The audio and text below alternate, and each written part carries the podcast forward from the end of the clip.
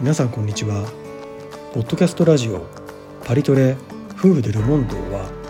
パリに住む日本人の夫と妻が驚きと笑いとアートな海外生活について問答をしながら皆さんと世界を学んでいこうという番組です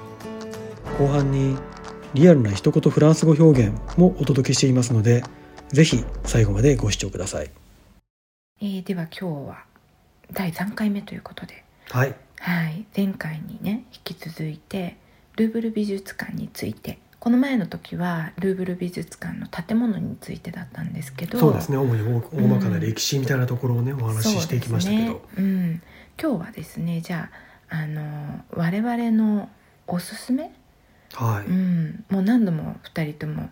ルーブルには行っているのでどこがおすすめかっていうのを、それぞれがうね、ん、それぞれこう発表みたいなはいはい、していってはどうでしょうかといい思いでますして、ねはいはい、じゃああなたからいきますかはいはい、私はね、うんあの前回ちょっともう話出ちゃったんですけど、うんやっぱりこうルーブルの歴史の中でも一番メインだし、はいちょっとね、うんまあ、有名どころな感じではあるんですけど、うんうんあえてはいあの水辺のギャラリー、まあ、グ今ランドギャラリーグランドギャラリーと呼ばれている、んまあ、水辺のギャラリーという建物がうんセーヌ川沿いにありますけど、えそれの中に今ある、まあ、グランドギャラリーと呼ばれているん場所えうん、を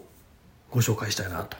もうイタリアですねイタリアですよイタリアルネッサンスから絵画といえばうんイタリアルネッサンスまあ本当王道ですね王道ですねやっぱりはい一番すごいなと思って、あーどういうとこすごいですか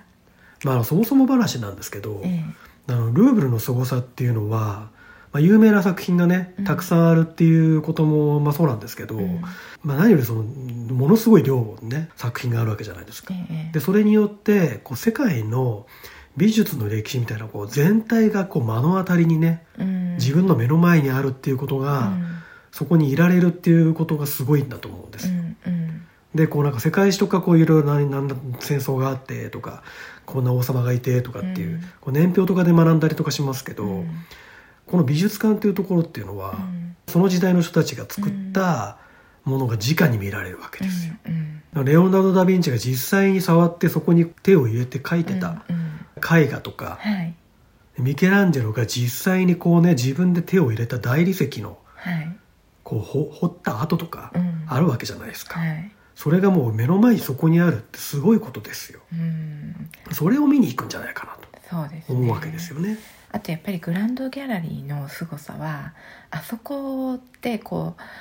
うもうイタリアのルネサンス初期からずらーってもうそうその後までこう年代順にずらー並んでるじゃないですそかうなんかこう変遷が見えますよねそう美味しいとこ行っちゃいましたね今ね私美味しいとこ行っちゃいました美味しいとこ行ごっちめゃいましたねんなさそいう今あなた言いたかったそれいやいやいいん ですけどまさにそのあのね人類の歴史そのものが美術のアートの歴史だとしたらその歴史が直にうん目の当たりに見えるっていうのがグランドギャラリーだなとそうですね他は割とね点在してるんですよねそうですねそううんうん確かにバラバラってわけじゃないけど、うんある程度カテゴリーには分けてあるんですけど、うんこうずらっと並んでるってなかなかなくてないですねあそこだけですかねうーんまあフランスの絵画のとこも割とねあそうですね流れがわかりますけどうんうんあのあそこは何しろこうずらーっとグランドギャラリー自体の長さがあって幅が13メーターっていうね、うんうん13メーターの幅ですすよごいですよね廊下じゃないですようんでっかい絵画室がずらーっと400メーターにわたって絵画室があるってういう、ん展示室があるっていう、うんまあ、すごいですよね、うんじゃあ早速話をちょっとはい具体的にええええしていきましょうかあじゃあ具体的にはいはいあのね、どこにあるかって話からですけど、うんうんうんまずルーブル美術館のこう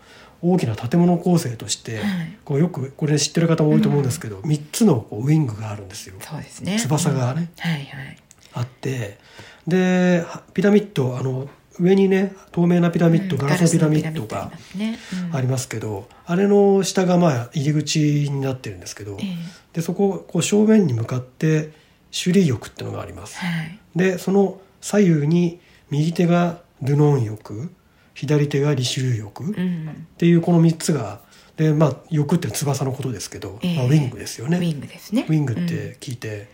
あなたもしかして 中森明菜とか思い出してますうん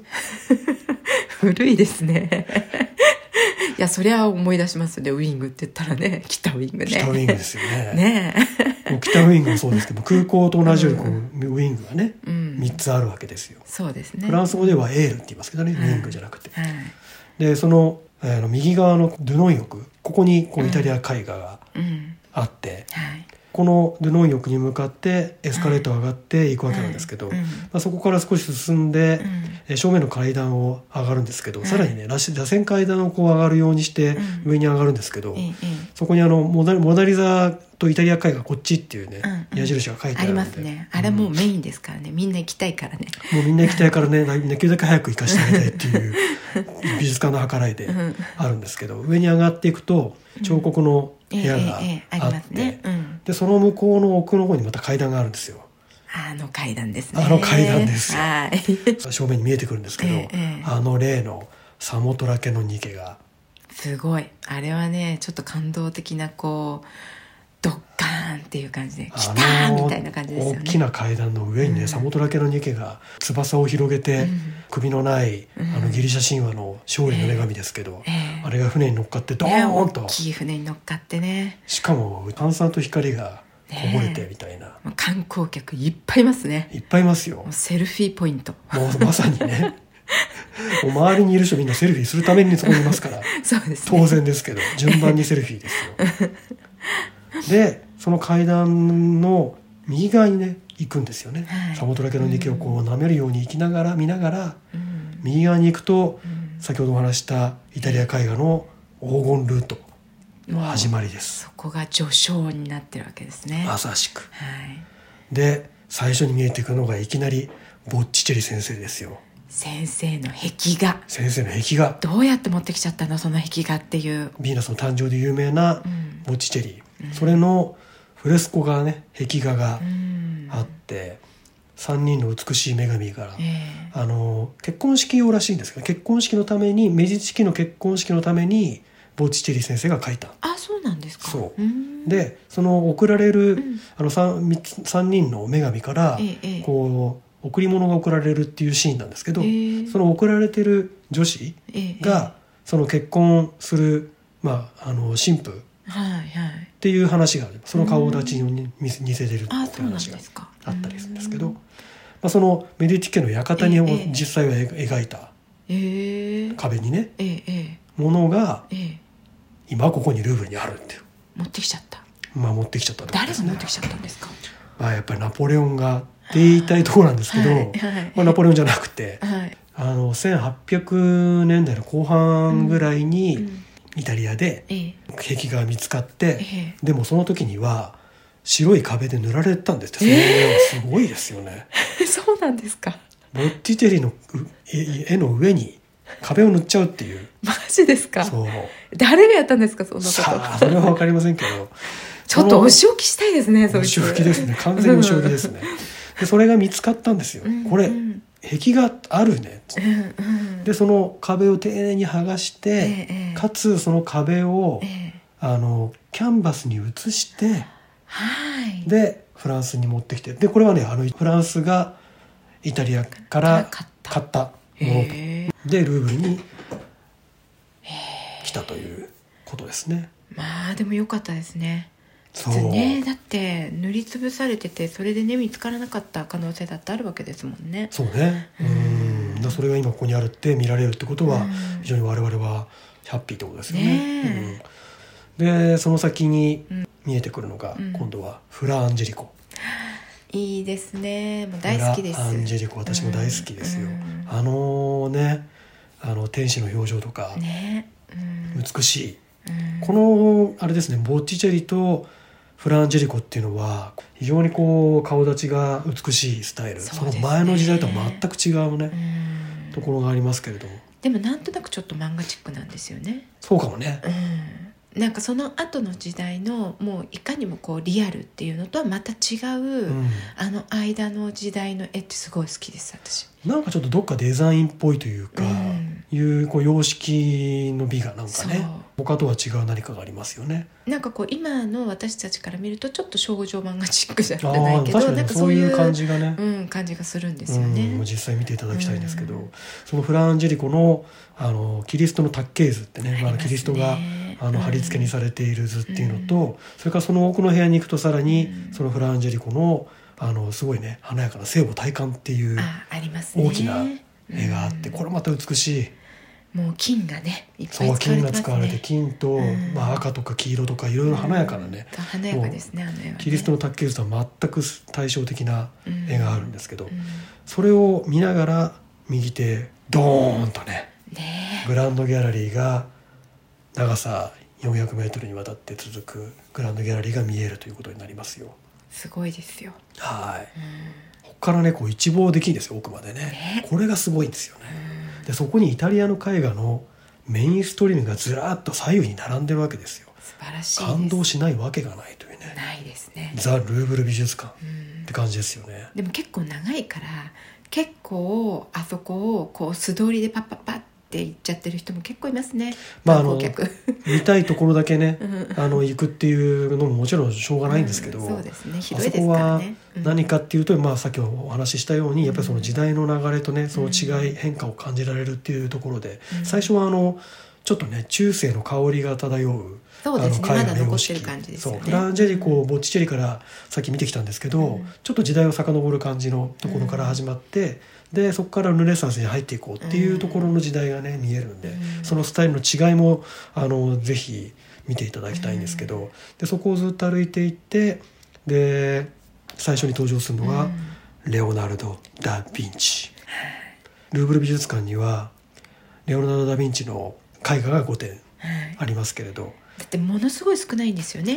レオナルド・ダ・ヴィンチそもそもはのね作品で、そのこれが彼の手によって描かれたものだって認められてるっていうかそういわいゆうもるのアがトすリごビューくって言われるうね、んすそのごく少ないんですよね。そうなんですよ、うんでそのうちの5点、うんえー、と洗礼者ヨハネはい、あのサンチャン・バチストってね大好きですこの絵。あの黒いうん全体として黒いところからサンチャン・バチストがこう浮き上がるようにねねあの指を立ててね出てくるあってれいう指立ててるんじゃなくてあれ十字架持ってるんですけど十字架持ってて でも暗くて十字架見えなくて一回一見こう指立ててるように見えますよね。十字架を持っているのがサンチャン・バチスそト、うね、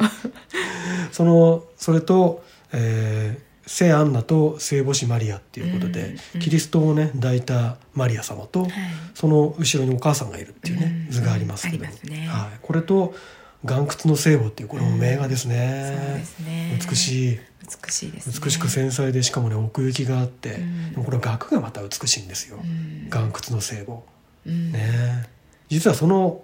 ダヴィンレオナルド・ダ・ヴィンチの反対側に違う部屋があってはい。そこがモナ・リザですよモナリザルーム。ルームモナモナリザルーム、え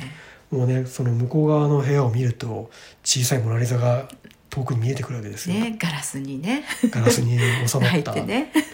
でその手前にね人だかりがそう並んでますよみんな並びますよ、モナリザとセルフィー撮るために。そう最近はあのちゃんとこうねあの列ができてそうですね。そこにねこうあの並んで近づいたらあのセルフィーを撮 ってで出るみたい なね。セルフィーのための列がそうですね。ありますねありますね。うんでそのね並んでる間にねぜひ見ていただきたいというか後ろを振り向くとね振り向けばやつがいるっていうすごいですすよね。ごいですよこれも圧巻ですねあれは圧巻ですね。カナの婚礼カナの婚礼ね。ねえベロネーゼまあちなみに6メーターぐらいのうん。縦うん高さ。うん。 6.7メーターわお。で幅が10メーター近くですよあらららら。これって、まあ、言ったらうん。土俵よりでかいんです よ土俵。ちょっと分かりやすく言おうと思ってわかりづらい、わかりづらい例だったような気がする分んですかりけど。やすく土しようと俵思っては、あの、乗ったことないんですけど、そんな感じなんですか。 あるいは畳で言うと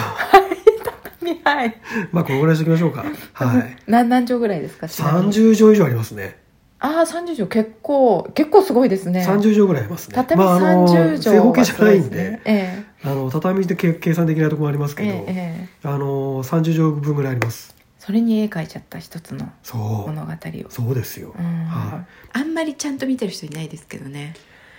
あのわ部屋はなんかこうモナ・リザにこう全部持ってかれちゃってる感じですよね、実うは、ん、あの部屋っていうのはそのベロネーゼもそうですし、あとティチアーノっていうねあそうちっちゃいのもありますねイタリアのあの時代の絵画ではあの本当に巨匠中の巨匠そうでですよ、うんまあ、パリでもあの人その人だけで大きな展覧会が一つ開けちゃ開う、けちゃうぐらいの、うん開かれたぐらいの先生なんですけど、うん、 モナ・リザに書き消されてねそうねあの小さなモナ・リザもうね本当にねその他大勢みたいになっちゃっててあれはねもったいない。もったいないですねねでもねあの私前に同僚と話しててあの若い子たちで「ルーブル行ったことある?」みたいな話をしてたんですよはい、で結構みんなないんですよ「えルーブル行ったことない」とか言って「でモナえじゃあモナ・リザ見たことないの?」って言ったら「ないない」って言うんですよ軽いね軽い軽いで若い子たちでなんて言ったと思います彼女たちなんですえだってちっちゃいんでしょそういう問題小さいとかねそういう問題じゃないんですよ、違いますよね大きさじゃないね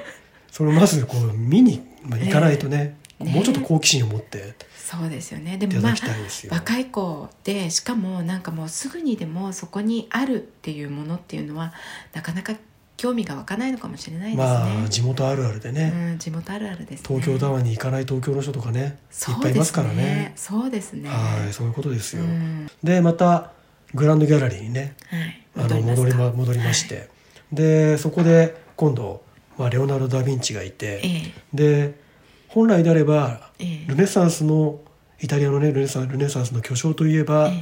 レオナルド・ダ・ヴィンチ、えはいそしてミケランジェロ・はいベナロッティ、うんそしてラファエロそうですねラファエロ・サンティですよ、この3人なんですけど、うんミケランジェロはねうんこの人はどちらかというとあの彫刻とか、うんあと絵画もどちらかというとあの教会とかうん礼拝堂とか、うんあの壁変えちゃった系ですね壁に変えちゃった系ですそうね現場現場重視なんです よ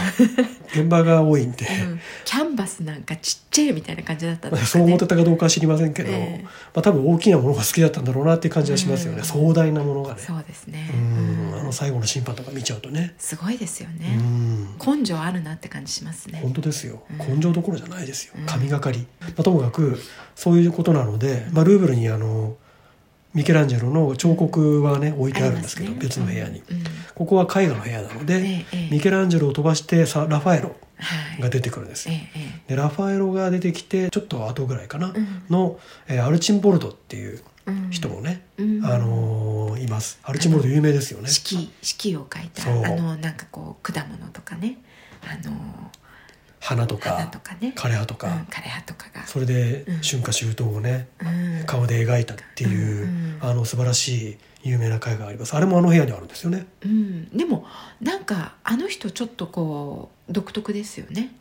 独特、あの,、うん、あの辺のあの流れからして見るとすごく独特な感じがしますねだからやっぱり足止めちゃいますよねあそこでうんねまあ、有名ですしね、うん、これアルチンボルドとかマネーリスムって呼ばれるんですよ、うんマニエリスムってええいう、ねえまあ、ルネサンスの、まあ、後期、えはい終わりの方の、うんまあ、潮流がそう呼ばれていてええでこれ実はねマンネリズムっていう言葉あるじゃないですかマンネリマンネリうんこれのね語源なんですよええそうなんですかそううーんえそれってえなんでマニエリスムがマンネリあのマニエリズムってあの、えええイタリア語のえうんマニエラっていううん言葉フランス語で言うとマニエラあはいはいっていう、はいまあ、いわゆる様式とか、ええええそういう言葉から来てるんですけど、うんでこの時ねうんその前にいたミケランジェロがあまりにすごすぎて、うんでミケランジェロの影響も必ず受けてるってその後の世代の人たち、うんでその影響を受けてて、うんその影響がこうあの続いていて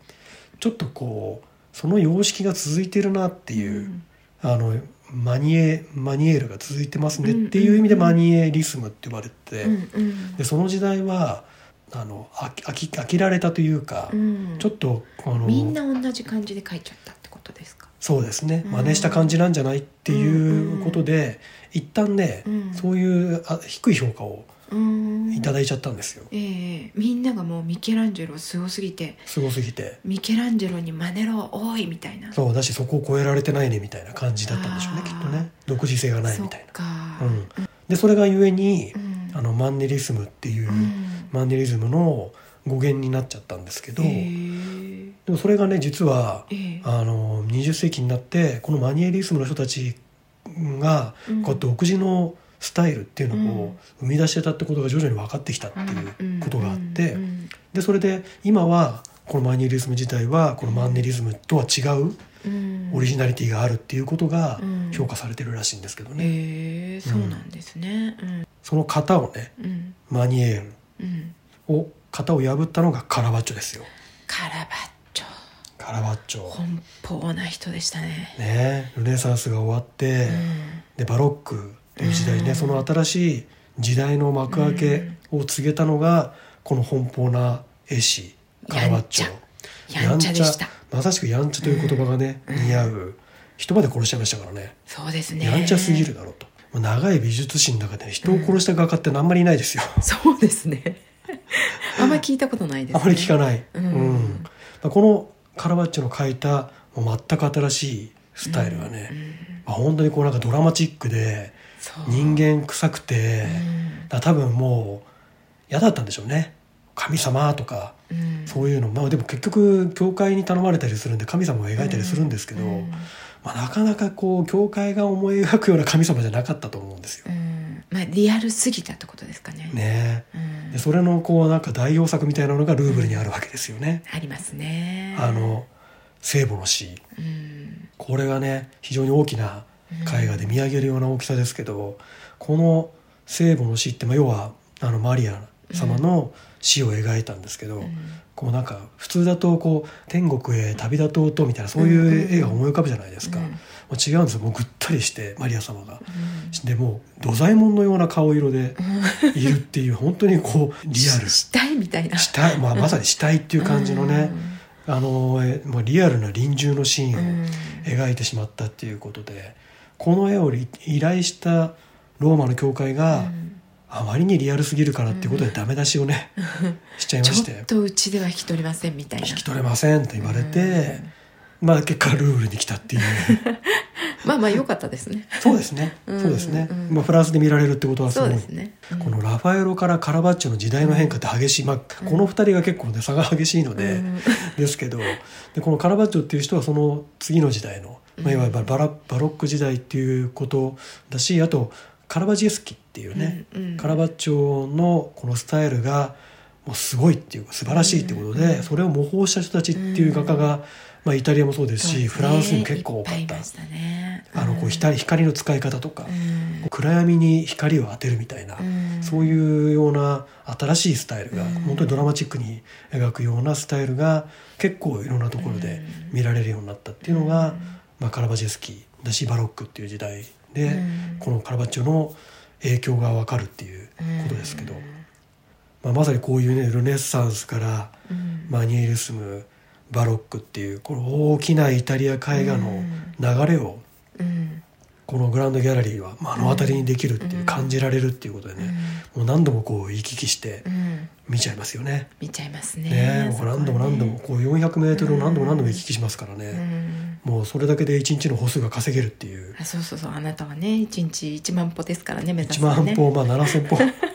7000歩以上歩くようにしてるんですけど。でもやっぱりあの長さでで幅が広いじゃないですか1はい3メートルあって両側に絵画があるからあの真ん中に丸いソファーがありますよね、うんうんであそこでこう好きな絵画の前でこう休んで道行く人たち道道じゃないですけど ほぼね。人たちを見てあこの人はこういう絵画の前で立ち止まるんだっていうのを見たり観察したりとかしてるとあっという間に時間が経ちますね。結構ね、往来が、というかまあもうあの全部みゆっくり見てられないから、まああのいいところだけ見たいっていう人が結構多いんですけど、うんうんまあ必ずここは人が足を止めるなっていう絵があったりとかね、うんそうですね有名じゃないんだけど、みたいな、うんそういうのありますよね。そうですうね、んということではいグランドギャラリーでした、はい、ねはい、ではあなたのはい、あのおすすめのええ場所をぜひ教えてください、あの私はですねルーブルっていろんなセクションに分かれてるじゃないですかイタリア絵画とかフランス絵画とか、うんギリシャ彫刻とうか、ん古代エジプトとか、うん有名なものが結構あるんですけどあの私はですねちょっと渋いマイナーチョイスなんですけどマイナーチョイスはいあえて古代オリエントを はあ渋いい渋いねでもねルーブルの古代オリエントのセクションってマイナーな割に結構広くていろんなものがあるんですよで でかいからねそう何しろで一番まあ有名なのは割とガイドブックとかにも載っててみんなも知ってるよっていうのがハンムラビ法典碑ですおねーそうそううん、あの石くさび型文字が書いてあるでまあバビロニアのハンブラビ王が発布した法典なんですけど、うん目には目を歯には歯をってやつですね、でまあ1800年代の終わりから1900年代の初めにヨーロッパでは発掘ブームみたいなのがあったんですよそでイギリスとかフランスとかもうほんと競争してるみたいに、ううんエジプトとかね中東にね発掘隊をもうバシバシ送り込んで古代文明の発掘をしまくってたんですよ、で発掘したものをフランスに持って帰ってきちゃった、うんうん、だから意外にルーブルにはその辺のお宝が結構たくさんあるんですそうですねでそのセクションの中で特に好きなっていうかもう行くたびに本当にもう毎回感動しちゃううん展胸キュ示ンで室すがかはいもうね胸がキュンキュンしますうね、んもう一番ルーブルの中で好きな場所ですね、おーはい、スーサっていうところで発掘された、アケメネス朝ペルシャの王ペルシャ出たはいダレイオス一世の宮殿を再現した部屋ですねそうあそこはすごいねううん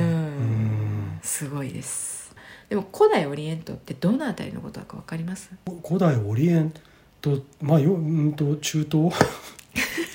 ざっくり中東ざっくり中東ですねうんん中東のあたりで今今ある国でいうとイランとか、そうイねラクとか、うんシリアとかアフガニスタンとかはあの辺ですいね、うんで昔の名前でいうとまああのメソポタミア文明のあたりですよああそうですメソポタミアペルシャとかバレバビロニアとかヒッタイトとかアッシリアといかいねもう王家の紋章にガンガンこう本家の紋章 出たガンガン名前が出てくるよう な国イがズミルイズミル王子イズミル王子っていたねいたね王家の紋章でね、はいそうですよあの辺りですよでまあ学校でね古代の四大文明って習ったと思うんですけど、あの覚えてますあ四大文明はい覚えてますよ中国でしょはい中国文明はいインダスはい文明はいインダス川そうインダス川はでエジプト文明いナイル川ナイル川でメソポタミアじゃないですかそうですよメソポタミアであのメソポタミア文明ってその中でも一番古いって言われてておー紀元前もう5,000年ぐらいからうんうん土器とか見つかってるんですよ、なるほどなるほどであのねみんな知ってると思うんですけど学校で習ったから、うんうんチグリスユーフラテス川のあたりああそうですね発生した文明うんうんって言われててでまあメソポタミアっていうのはその言葉自体が2つの川の間っていう意味なんですって。おおそのままってことですねうんそのままなんですうんよ、うんでその辺りから文明が発生して、まあ、それに派生していろんなこう文明がその周りに発達していったっていうのがありましてねうんでそのいわゆるそのさっき言った私がもう行くたびにもうキュンキュンしちゃうそのうん展示室っていうのはスーサっていううんところで発見された宮殿なんですけどスーサっていうのはそのチグリス川の下流の方をうんあのペルシャ湾にこう流れ込む方に近い方のちょっと左東側にあった町なんですよ。なるほどでね今で言うとイランの西南っていう感じですかね。うーんペルシャ湾ってあのちょっと地理的にわからない方のために言うと、うんあのサウジアラビアって大きなうんうん島,、半島というそうかですねあって、うんでペルシャ湾がその右側にあって、うんでそのペルシャ湾の上のところのにあのイランとイラクってそういでうす国ねがあって、うんでそのイランとイラク、んまあ、どちらかというとイラク側なんですかねが中心となってメソポタミア文明があったっていうこそとうでですすよねね。。うんうんでそのスーサっていう町はもともとはそのアケメネス朝ペルシャはいの最初まああのであの開発されてった町だったんですけど、まあ、その後ねあのその時代の王様ダレイオス一世に都ペルセポリスっていうところに移されちゃうんですけど、おーまあ、スーサにも宮殿をその前に作っていてなるほどねでそのスーサの宮殿がうん、再現されている。まあ、なるほど全部じゃないですよもちろんあもちろんね はいありえないですけどね、うんもうすごいでっかい宮殿だったと思うんでその一室がもうまるでその宮殿の中の一室のように再現されてるんですよ体験型だ体験型です、ね何がすごいってレンガのレリーフが壁一面に再現されてるんです、王の宮殿を守るね歩兵たちがねもう弓矢と槍と矢筒ですねえ持ってですすねもうザッザッザッって音が聞こえてきそうな勢 いでね壁を埋め尽くしてるわけですよ想像力豊圧か巻ですよ圧巻だねもううんもうペルシャの歩兵たちですからね、まあ、あの辺中東の男たちですからもちろんもうあのもしゃもしゃの顎ひげですおよお顎ひげをこう蓄えてですねプリーツの入った服を着てープリーズもうもうねタフな男たちですよ整列してる でその色がまたすごくよくって、うんレンガなんですけどもう釉薬で彩色されててなんかねもう何とも言えない灰色がかった青緑色みたいうなんななんて言うんですかね政治色っていうんですかそうね政治色っていうのが多分一番近いんでしょうね薄くうん青いなんかね神秘的な色ですよね神秘的な色ですよね。で、まあ、その歩兵がこう両脇にずらっと並んでその後ろにあのライオンとかあとグリフォンって言われてる、まあ、想像上の怪物とかもいたりして、まあ、彼らを宮殿を守るためうんにいたんですね。まああそこがすごいのは何かってやっぱり他のルーブルの部屋は、うんまあ、作品が置いてあるんですよねうんだけどあそこはもうほんとその部屋全体うがん宮殿の一室ね、そうあれそもそも宮殿ってでも持ってきちゃったってことですかあれあ違うんですよもともとそのいわゆるそのあの1800年代の後半に、うんうんあのフランスの発掘隊が行って、うんでそのスーサっていう町をこう発掘したんですけど、うんうん宮殿自体はあのもう瓦礫になっていてあーその瓦礫の中から集めたものを持ってきてルーブルで組み立てたらしいんですよ。へえすごいね、うんでやっぱりまあ足りないところとかもあったんでその足りないところには新しくレンガを作ってはめ込んだっていうことらしいんですけどなるほどね、うん軽くタイムスリップしちゃったみたいないやでも本当そんな感じありますよ感じになりうんうん、でかいしね何しろね壁が、うわ遺跡の中来ちゃったみたいな、うんうんまたね人が少ないからそういいお、客様がうん、お客様少ないおね客様少ないんで結構こう独り占めまではいかないにしても、うん結構こう壁をね一人で見てるっていう時間もありますよあそこだと。そうですうねんまあその時代のね、まあ、紀元前500年ぐらいなんですけど、うんうんダレイオス一世っていうペルシャの王様がもうねすごい人だったらしいですそよ、ううん、なんかね、もうもう俺様って王の中の王だぜイエイみたいなすごいねそういうねもう碑文が残ってるんですよそう言ってんだ言ってるんですよすごい俺神様から選ばれちゃったみたいな本当にそんな言い 方いやちょっと違うかもしれないけどもう本当に自分最高みたいな、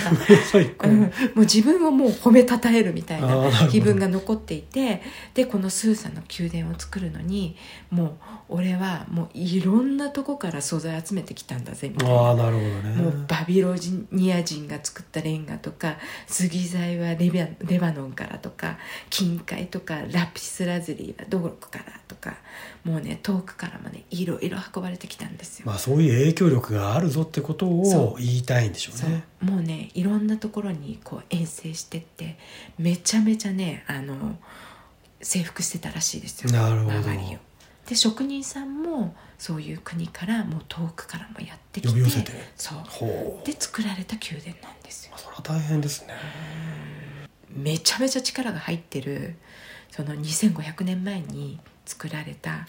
宮殿の一部を体験できる部屋があるのでぜひルーブルに行ったらそこであのセルフィー撮ってほしい撮ってる あのモナ・リザちっちゃいですからねでもそうこねっち一面ですからすそうごいですよセルフセルフィーもね迫力あるこのその場にいるかのようなね、うん遺跡にいるかのような雰囲気がそうそうそううんセルフィーで撮れますよ、そう、うんうんいいの撮れますからいいの撮れぜますね人も少ないしねひ、そう、うん、並ばないで済みますし、そうですねはい確かでにこれはもうシュリー浴っていう古代エジプトのセクションとかがあるつづ続きのところですよねのまあフランス式でいう地上階ゼロ階っていうんですけど、の307展示室に今います307詳しいねあのー外にねちょうどあのリボリ通りうのん見ますね地上階ってことですね、そうですねはい、うんぜひこちらもはい見てほしいということでお互いに熱く語りましたね熱く語っちゃった語ねっちゃったねやっぱりねうん好きなところは本当に本当にいつも感動するんですよやっぱり、うん、しますねうんうんこれは本当にね「モナ・リザ」を見るとか、うんあの何かミケランジェロの彫刻を見るとかっていう、うんその単体で感じるんじゃなくて、うんまあ、あのあなたもそうですし私もそうですけど、その場をねうん感じるっていうことが、まあ、我々は結うん構その好きなんでしょうけど、うんやっぱりでも本当に写真もすでもすごいなって思うけど本物の持っているパワーっていうのはやっぱ違いますよねそうね質感とかその大きさスケールとかレオナルド・ダ・ヴィンチのあの絵画にしてもその透明感みたいなものってやっぱり画面じゃ分かんないですよね。ルーブル美術館のウェブサイトでね結構例えば「モナ・リザ」の絵とかもんめっちゃ拡大できるような、うんあの様子になってるんですけどそれでもやっぱ伝わってないなって感じがありますもんねそう。でもやっぱりこの辺のことはちょっとまだまだ話足りないですね我々またやりたいですね。作品ごとの話をねまたね、まあ、そあうでるすいねはレオナルド・ダ・ヴィンチの回みたいなのが、うんまあ、本当だってレオナルド・ダ・ヴィンチってば、まあ、さっき 5, 5点だけ話しましたけど、うんうんうんもう何百点っていうあのスケッチとかそういうのそうがデッサンがねルーブルありますから残ってますからねねうえんまあ、そんな話もいずれ、そうですねいずれじゃあしたいですねあの徐々にやっていきましょう、はいやっていきましょうはいはい教科書に載っていないけれどフランスで普通に使われる表現についてお話しする「リアルな一言フランス語」のコーナーですじゃあ今日は相づちの打ち方をねそうですねちょっとお話ししてみたいなと、うん相づちってすごい大事ですよね、結構大う事、ん、なんか特にあの自分が喋れない時とか、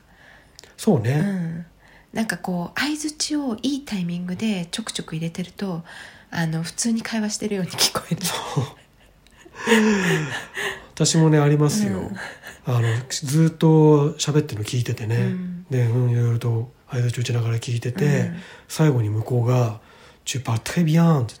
よく「すごいき喋れんね」って言われてね「いやいやいやすあなたが」って「あなたが喋ってるんですけどあなたが喋ってる私 聞いてるだけ聞だいかてらるだけですからみたいなでまあ相づちをこういい具合に入れていくと喋れるって思われますよね。そうう、んまあ、でもそれは大事ですよね、うん結構はあの結構喋る人多いんで、うんそれをちゃんと聞いてあげられるっていうのはある意味能力そうですね。であると思います、うんうんあなたうまいよね私ね相づちすごいうまいんですよ。わかる、 うんまあ、それで結婚したようなものでねあそうなんで すか。乗せられちゃった。ではじゃあフランス語で言うとまずよよく打つ相づちってあるじゃないですか。どうどういうのを言います？まあじゃあ、こうねままずあの肯定形から。意識してないですけど、うんうんまあ普通に「ウィー」とか「んウィウィ」ってうん言ったりね「うんあウィウィ」とかうん。それは結構あるじゃないですか、うん、私でもよく「ダコ」とか言っちゃいますねあーだっこうねんううんんあと「チュアヘゾン」とかも中華街さん「うん、そうね、まあ、あなたが、うん、そうね」みたいな、うん相手が言ったことを肯定する肯感定じしてあげるうん、あと「せっさー」ってねああ言います「あかおいせっさー」ってうーんあとフランスに来て相づちで「え何それ?」って思ったのが「バーウィ」 「ばー」ってね、うん「バー」って言うよねみんなねこれは最初はちょっとなかなかこう自分では言えまあ今言いますけどえ言う言うんですか言うねあ私ねバーウィーはねいまだに言えないですバーってどうしても言えない でもこれフランス人女性でもね結構こうんう綺麗な若い女性とかでもいきなり「バー」とかって言ったりしますよえね。え そうなんかこう会話をつなぐ時のフレーズとフレーズの間にこう考えてる時にもう何も言わないで考えるとかできないんですよねああそうフランスのね。人ってこうね息継ぎの代わりにねバーってバ言いーっまてす言っちゃうねみたいなうね。んうん、こ私はねバーは言ったことないれ割でとす衝撃的うなん最初は。ねねうんで否定形は否定形はまあ普通に「ノーあノーンは言っちゃいますねノーうんうん」あと私よく使うのは「切羽不安あーあんまりまさか私あんまり言わないですね」うん「本当?」みたいな。うんうんあとまあ驚き系こう、うんうんおどまあ「切羽不安」とかっても結構驚き系ですけど。うんうんこう驚きを表すっていう言葉は他にもね、うんうんありますよね。そうですね私よく言うのがね「アボン」っていうのはよく言っちゃああ聞き返す感うじ、そう聞き返「アボン」ってうん本当にみたいな感じ驚できすけどながら聞き返す感じですね。うんううんんうんまあせセパイバガヤってさっき言いました。セパガヤっていうのも結構、あそうですねこそれれはも言います結構多い私ううんんこれ結構多いかも。うんうんあとは普通にオララとかね、あーでも「オララ」って言ってるフランス人あんまり聞いたことあないんまり最近いないないかも ね。割とこうあの年の重のある女性とかねう、んそうですねオララってね、うんうんおばあちゃんとかねいますよね。あそうですオねララってうん 言いますね今ちょっとなんかこうジェスチャー入りましたね、ありましたね、ううんちの大家さんとかねああ言う言ねい そう言い言そううねあららうんあとまあ普通にこう聞き返すのにはどんな感じですか OK ううんん、うん、やろうあやろうってねうんうんやろうこれ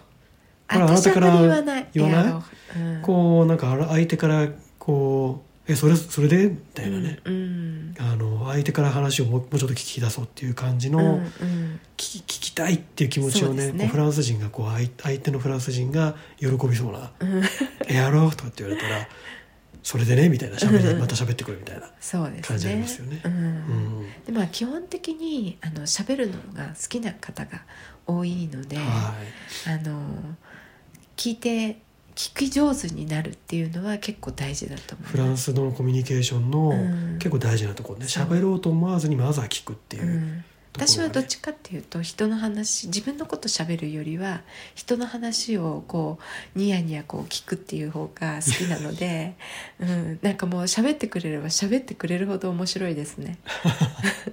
そういう意味では話し相手としてフランス人は本当に初対面の人に対してもガンガン来るので、うん、面白いですね。これね、うんまあちょっとこれまた別の機会でもいいんですけど、うんあのフランス人に例えばこの「週末どうだった?」っていうあそう禁禁句ですよ これこれ禁句全フ部話してきますね。ランもう金曜日の夜から始まりますからねそうですね金曜日の夜はこうで、うん土曜日がこうで、うん日曜日はどうどうでって、うんさっきはこうでみたいなね週末ってそんな長いんだみたい な話ですよ、うんフィアンドスペシャルとかないですもんねアリアンドスペシャルで聞いたことないね聞いたことないねうーんまあいみるんでしんょうけどな何かしら知ってますね何かしらしている、うんで知ったことを順番に話していくっていうのはそうこでれすねは文化だねうーうんんある種本当にね私にはなかなかできないよ私もできないですうんでもまあ聞いてる分には面白いのでそうですね、うん勉強にもなるしねそうですうねんまあ聞きながら相槌の勉強をするみたいなねそうそうそうそうそう、まあ、というわけで相槌が大事という話をそうですねさせていただきましたけどね、はいバカにできない相槌、そうですねはい、皆さんもぜひひぜひはい試してみてください、はいはいということで今日はね、